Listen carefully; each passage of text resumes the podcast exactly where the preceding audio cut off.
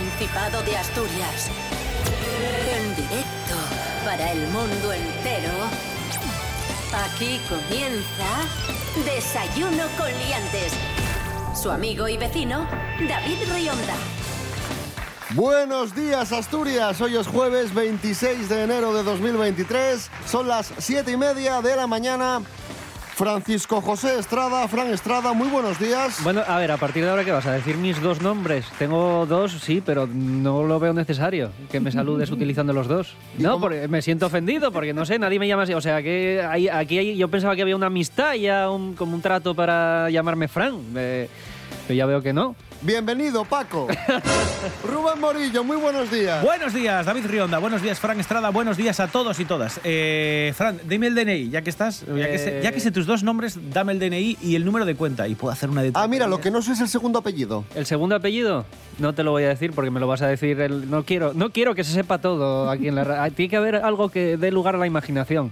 Que la gente piense que puedo ser Fernández o yo qué sé. O O idiota. Cosner. o idiota, idiota. Y también puede Fran ser. Estrada, Estrada, idiota. Eso, eso sobre, vamos, eso seguro, eso no- pero no hace falta que vayan el apellido. Desayuno con liantes, ay, lere, lere, lere. Desayuno con liantes, ay, lere, lere, lere. Desayuno con liantes, ay, lere, lere, lere. Desayuno con liantes, ay, lere,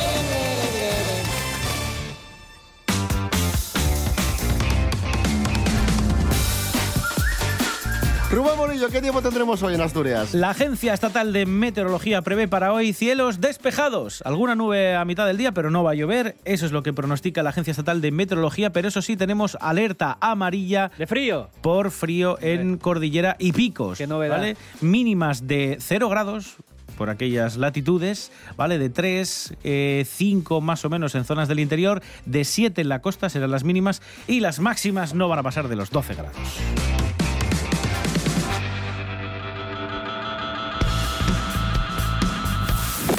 Desayuno con Liantes. Agentes de la Policía Nacional detuvieron el pasado fin de semana a un individuo que provocó importantes daños en un negocio ubicado en la calle Libertad, muy cerca de la plaza 6 de- del 6 de agosto de Gijón. ¿Y de ese no das sus nombres y apellidos? O sea, los das de mí, pero de este que anda causando destrozos no los das. Negocio mm, que era una pastelería. Pastelería. Una pastelería. Será goloso. Efectivamente, su objetivo era robar pasteles. Es verdad, igual. Le di era- un bajón de azúcar y dijo, necesito un, no sé, un mil hojas. Reconstituyente dulce. Un, como dice mi abuela, un píos nono. Un píos nono. Un píos nono, qué guay. Me gusta Sí, sí, mucho el sí. nombre. Y en Desayuno Coliantes hemos localizado al autor de- del robo. Es Carlos Herrera. Buenos días, don Carlos.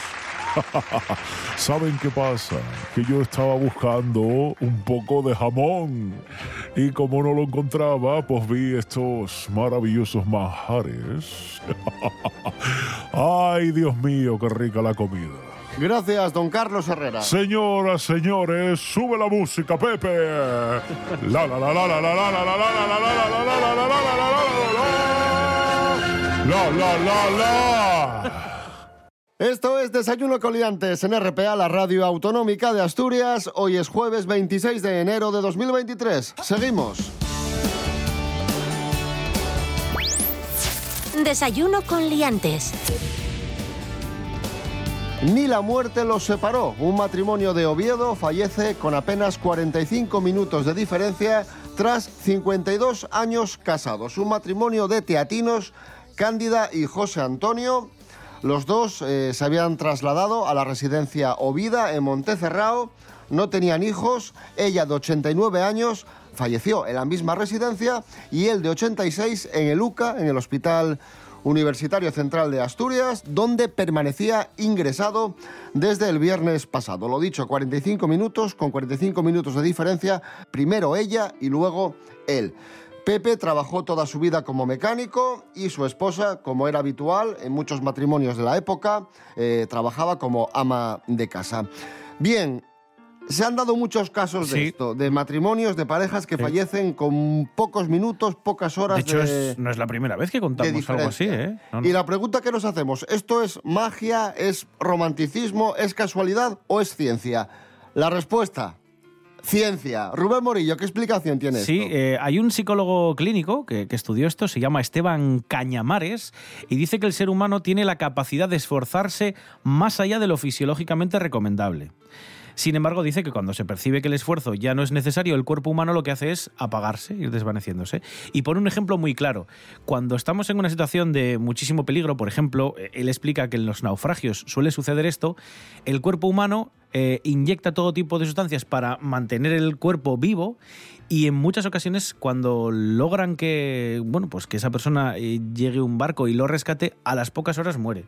Y no es porque haya tenido mm, pues no sé una ingesta de agua salada durante mucho tiempo no no es simplemente porque el cuerpo humano se esfuerza muchísimo hasta encontrar el último reducto de vida y luego cuando ya ve que está tranquilo pues se, se apaga. Y ocurre algo similar eh, no solo ocurre con parejas, dice también este psicólogo que también se da eh, con madres, hijos, incluso familia, amigos, si son muy cercanos. Aunque es poco común y también es menos común que suceda en etapas muy, muy primarias de, la vida, siempre suele suceder con gente mayor, también puede, también puede, puede pasar. Así que tiene una, una explicación al menos fisiológica.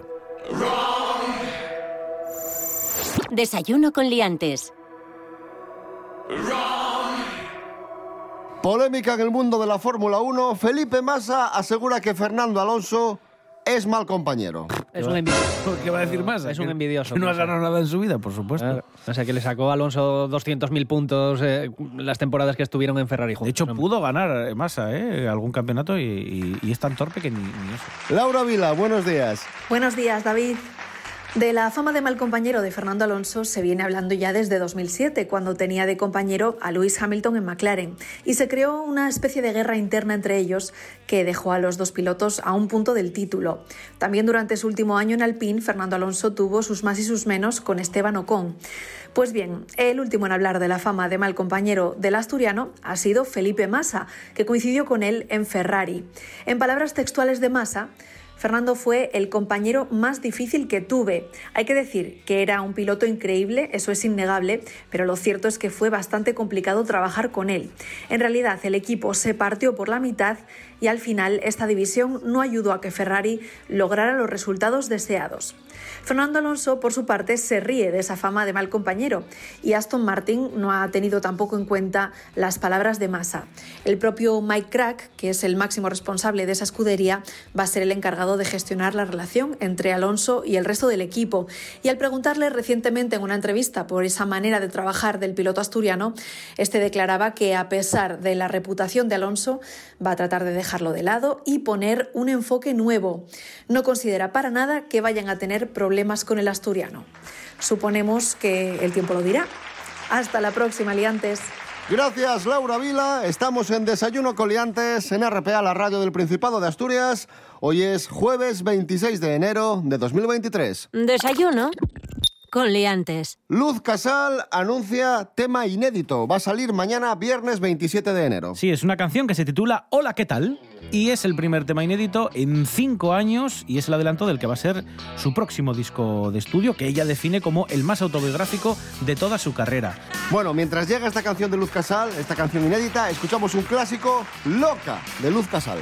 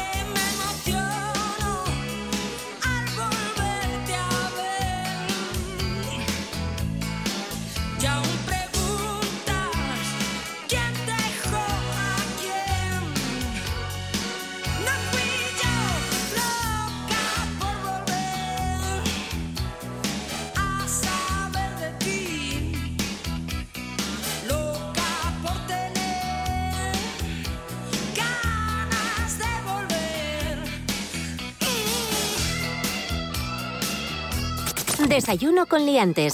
Con David Rionda y Rubén Morillo. Un trabajador se llama a sí mismo hasta 190 veces para no atender a sus clientes y acaba despedido. El Tribunal Superior de Justicia de Canarias ha confirmado el despido procedente de un teletrabajador que se autollamaba a su teléfono móvil durante toda su jornada para tener la línea ocupada y evitar así las llamadas de sus clientes. Maravilloso. Este señor llevaba desde 2019 prestando sus servicios para una empresa de soporte informático.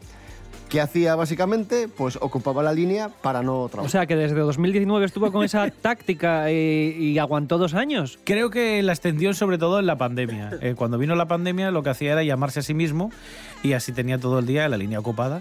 Pero claro, eh, lo, lo gracioso, y- y, bueno, lo gracioso, es gracioso el- el- la metodología, pero el problema ya no es que él no atienda las llamadas, es que sus compañeros van a tener que atender más llamadas por su culpa, porque el volumen de clientes va a ser el mismo. Y sabéis lo mejor que se habrá quejado. A lo mejor Sí, se por quejó supuesto. este señor y dijo, ¿pero por qué me despiden? ¿no? No, igual se quejó antes, dijo, ¿por qué me llaman tanto? Oye, de- de- eh, que es que estoy todo el día colgado del teléfono, esto no puede ser, esto es, es- te- te- necesito un aumento. No, que no te extrañe, ¿eh? Y lo curioso es que trabajaba de soporte informático.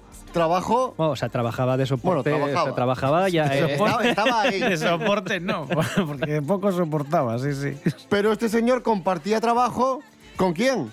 ¿Con quién? nuestro colaborador, Santi Robles. Ah, con Santi, Venga. claro, es verdad. A lo mejor era Santi este. no, Santi es un chaval responsable. Sí, sí, sí. Cosas que no interesan. Durante cuatro años trabajé en una empresa que a su vez daba soporte técnico a otras empresas. Eh, estaba al teléfono y claro, he visto todo tipo de estratagemas, todo tipo de trampillas para evitar currar, como por ejemplo estar todo el día en el baño o colgar las llamadas según te entran. Eh, claro, a lo mejor no estaba rodeado de mentes criminales privilegiadas. No como la persona que decidió llamarse a sí misma 190 veces para tener su línea ocupada. Eh, esa persona debería tener un monumento, una estatua de bronce esculpida por Fidias, por ejemplo, que está muerto, entonces es complicado, pero debería. Eh, una oda, loores a esa mente privilegiada que consiguió lo que muy poca gente ha conseguido, que le echen y tener unos cojonazos que no quepan por la puerta. Cosas que no interesan. Seguimos en Desayuno Coliantes en RPA. Hoy es eh, jueves 26 de enero. Se cumple un año de una de las muertes más eh, misteriosas de los últimos tiempos en España, la de Esther López. Vamos con la última hora, vamos con las claves, nos las trae Nuria Mejías. Buenos días, Nuria. Muy buenos días. Así es, David. Un año sin Esther López y tres sospechosos para una muerte todavía sin resolver. La jueza ha dado seis meses más a los investigadores para intentar resolver cómo apareció el cadáver de la joven atropellada en un pueblo de Valladolid 23 días después de su desaparición.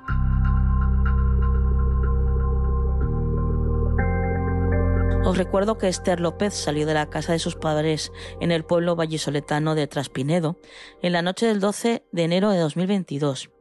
Había quedado con sus amigos en uno de los bares del pueblo para ver un partido de fútbol del Real Madrid. Tras el encuentro, se fue con uno de sus compañeros y no se supo más de ella. La familia denunció su desaparición y 23 días después, el 5 de febrero, la Guardia Civil halló su cadáver en una de las cunetas de la carretera de entrada a su pueblo. Ha pasado un año y el caso sigue todavía sin resolverse. A lo largo de estos 12 meses, los investigadores de la Guardia Civil han tenido bajo vigilancia a tres de los amigos de la víctima. Oscar, de 38 años, Lucio, conocido como Carolo, de 42 años, y Ramón, conocido como el Manitas, de 48 años. El único de los tres que fue detenido durante cinco días antes de encontrarse el cuerpo de Esther. A pesar de las múltiples pruebas periciales practicadas hasta el momento, nada parece apuntar de forma clara hacia ninguno de estos tres investigados. Oscar eh, realmente sería el, el principal sospechoso, para la familia y para la Guardia Civil, pero por ahora sin pruebas. En las miles de páginas de informes que componen el extenso sumario, todavía no hay respuesta para los interrogantes que podrían permitir construir el relato. Y ahora la jueza instructora, como os comentaba, ha dado seis meses más a los investigadores para dar respuesta a estas incógnitas.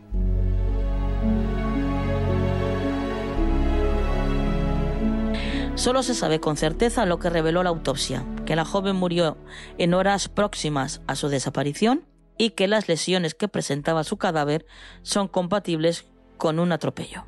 Pero se desconoce dónde pudo ocurrir y el motivo, si fue accidental o no, y tampoco se sabe, por supuesto, quién es el autor.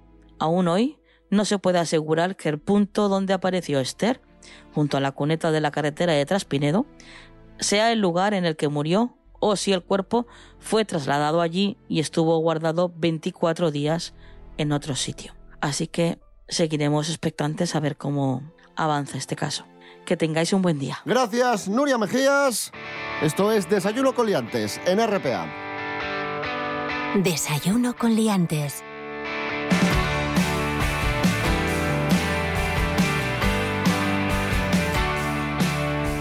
Rubén Morillo, Sí. ¿qué pasa en la Monchina? Ay, ay, ay, ay. Vaya, va- vaya problemón. Que hay una calle que no tiene nombre. ¿Y entonces? Eh, pues están los vecinos locos. Bueno, los vecinos... Lo, lo- ¿Cómo llega La rep- Monchina eh, en Oviedo, por cierto. Sí, sí. ¿Cómo llega el repartidor de Amazon? ahí? Pues mira, e- ese es el tema. Esto es en el barrio betense de La Monchina. Hay una calle que se llama Alcalde López Mulero y termina la calle, pero sigue habiendo luego edificios girando un poco esa calle. Entonces, a, a partir de, de un momento, la calle no tiene, no tiene nombre. Y- y- Y hay otra problemática, y es que los portales no tienen número. Con lo cual, para las indicaciones, que evidentemente ni siquiera sale en Google ni nada, tienen que poner alcalde López Mulero, que es la calle de al lado, posterior, ellos añaden posterior, para que sepan los repartidores y los carteros que es la parte posterior de esa calle que no tiene ningún tipo de nombre. Entonces, eh, claro, la problemática está en que muchos negocios, pues eso, eh, paquetes, eh, cartas, cualquier tipo de envío, incluso para gestiones tan tontas como la luz, el agua, claro, hay un problema porque no hay calle. Entonces, lo que quieren hacer ahora desde la Asociación de Vecinos es darle nombre, ¿vale? No tener que utilizar otro tipo de señas, sino que tenga un nombre propiamente esa calle. Y ellos proponen Nieves Salaberry, que fue una monja muy popular en el barrio porque daba clase a los gitanos del antiguo poblado de la Matablima. Y también plantean otro nombre que es el de César Fernández. ¿Quién era César Fernández? Bueno, pues era el primer presidente de la agrupación vecinal.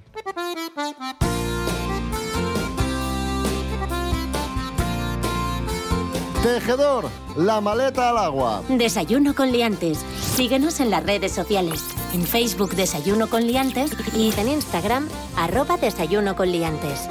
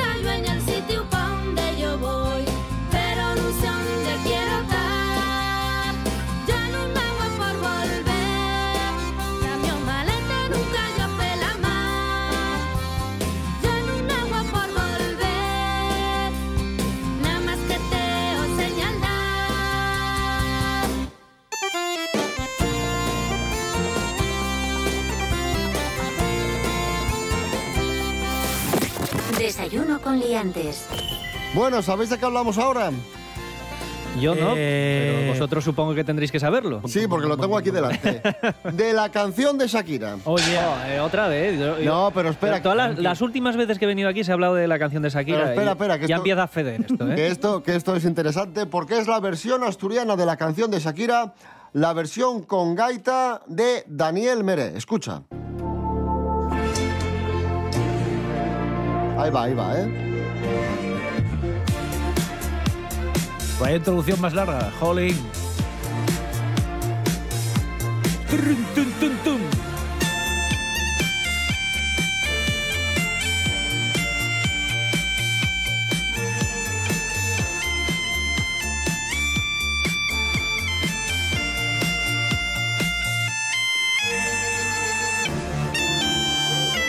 diré una cosa, se entiende mejor lo de la gaita que lo que canta Shakira. Eso ¿eh? te iba a decir que, que tiene un tono muy aproximado a la voz de Shakira, la gaita.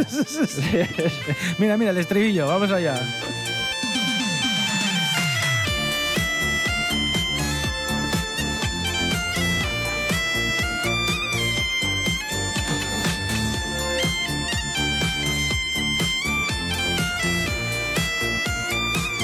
Bueno, ¿quién es Daniel Meré? Es un joven asturiano que vive en Gozón y que se ha hecho viral en TikTok gracias a sus vídeos interpretando con la gaita canciones de moda.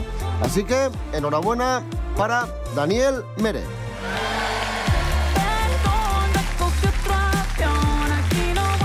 Y seguimos hablando de la, de la canción de Shakira. No, hombre. O mejor dicho, de la guerra abierta entre Shakira y Piqué con Mary Coletas. Buenos días, Mary. Hola, buenos días. ¿Qué tal? Atención porque Mary Coletas viene con una exclusiva. Mary Coletas conoce la fecha exacta en la que Piqué trató de volver con Shakira. Bueno, exacta no, aproximada. Ah, bueno, aproximada. Bueno, vamos a decir exacta para que sea más impactante. Vale, pues, a- pues aproximadísima. Miren, em, la canción se hizo pública, una canción, ahora les cuento en junio, que era con aquella canción de Te felicito, ¿se acuerdan ustedes? Sí. Sí, con Raúl Alejandro. Te felicito que bien actúas. De eso no me cabe duda. Pero bueno, fue en el mes de abril cuando se lanzó, ¿eh? que ya tenía muchas indirectas eso. Entonces me cuentan que en abril terminaron la relación. Un mes más tarde él se arrepintió, volvió a casa, pero no furuló de nuevo la relación. Y entonces ahí ya terminaron por completo. Por eso mucha gente estaba ahí diciendo, pero si la canción de Te felicito salió en abril y después estaban juntos, ¿cómo puede ser eso? Que la escribió en dos días. No, que la publicó en abril, que ya no se querían y lo de después fue un poco una pantomima para que no les molestasen. ¿Lo entienden? Por eso Shakira en esta canción canta Yo no vuelvo contigo ni aunque me llores ni me supliques. Claro. Porque Piqué trató de volver con ella. Mary Coletas, gracias. Y esta es mi opinión. Adiós.